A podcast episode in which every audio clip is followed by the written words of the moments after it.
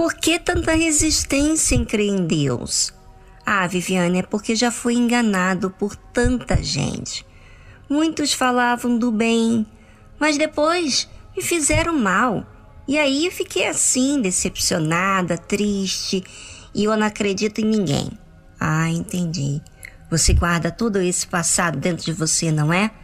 É, você escolheu guardar essas coisas ruins. Mas nós temos aqui a palavra de Deus. Você aceita? Ou você vai descartar e ficar guardando isso que faz mal para você? Quando nós damos ouvidos a Deus, nós jogamos fora tudo aquilo que criamos antes. Todas aquelas práticas que fazíamos antes deixam de ter o nosso apoio. E sabe por quê? Porque quando Deus fala e Sua palavra entra, ou seja, eu recebo, começa um trabalho no meu interior. E já no primeiro momento, quando recebo, a paz. Sai aqueles pensamentos que antigamente ficavam latendo na sua cabeça, porque a palavra de Deus é vida. Mas você aceita? Sabe o que diz a Bíblia? Que uns vão crer, outros não vão crer. E mesmo que tenha sinais da existência de Deus na vida das pessoas que testemunham que isso é verdade, ainda assim elas não creem. Isso é a escolha de cada um com o que vai crer ou não. A Bíblia diz: para que se cumprisse a palavra do profeta Isaías, que diz: Senhor, quem creu na nossa pregação e a quem foi revelado o braço do Senhor? Por isso, não podiam crer. Então Isaías disse outra vez: cegou-lhes os olhos e endureceu-lhes o coração, a fim de que não vejam com os olhos e compreendam no coração e se convertam, e eu os cure. Já imaginou se eu fosse essa pessoa que não cresce? Já imaginou estar cego por não querer ver? Está com o coração endurecido porque não quero ser moldado, querer sempre ter a minha razão. É muito duro, gente, você enxergar algo em mim e eu não enxergar, porque eu não vou mudar. Eu vou endurecer o meu coração, vou resistir o seu conselho e não me converterei dos meus maus caminhos e nem serei curada. Curada espiritualmente falando Quantas pessoas vivem murmurando, deprimidas, angustiadas, porque esperam dos outros uma mudança para elas sentirem bem, felizes. Que a outra pessoa tem que fazer para mudar, ou seja, ela pensa assim: a outra tem que mudar, eu não.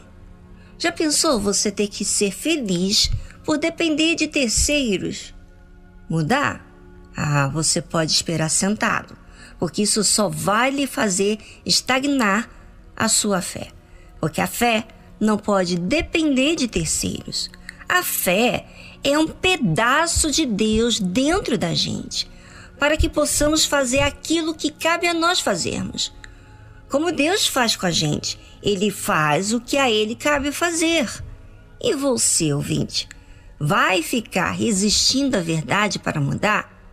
Porque sendo assim, você está se colocando na posição de alguém que não quer crer, quer endurecer o coração.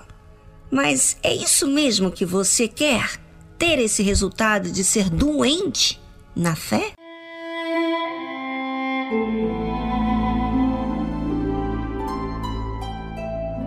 Imagine você, você querer se mutilar espiritualmente falando cegando seus olhos, endurecendo o seu coração, a fim de não ver com os seus olhos, ou seja, outros têm que ver, você não. Você tem que ficar cego para aquilo que está diante de você, as suas atitudes, condutas, escolhas, prioridades. Você escolher não querer ver é você fazer o que contigo? É realmente querer ficar na prisão da alma. Você, por si próprio, escolhe o um inferno nessa vida. Não é isso que você quer para a sua vida, eu tenho certeza que não. Mas as emoções falam tanto com você que esse jeito é o melhor. Raciocine, ouvinte.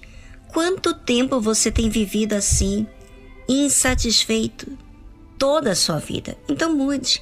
A Bíblia fala que, apesar de tudo, até muitos dos principais creram nele, mas não confessavam por causa dos fariseus, para não serem expulsos da sinagoga.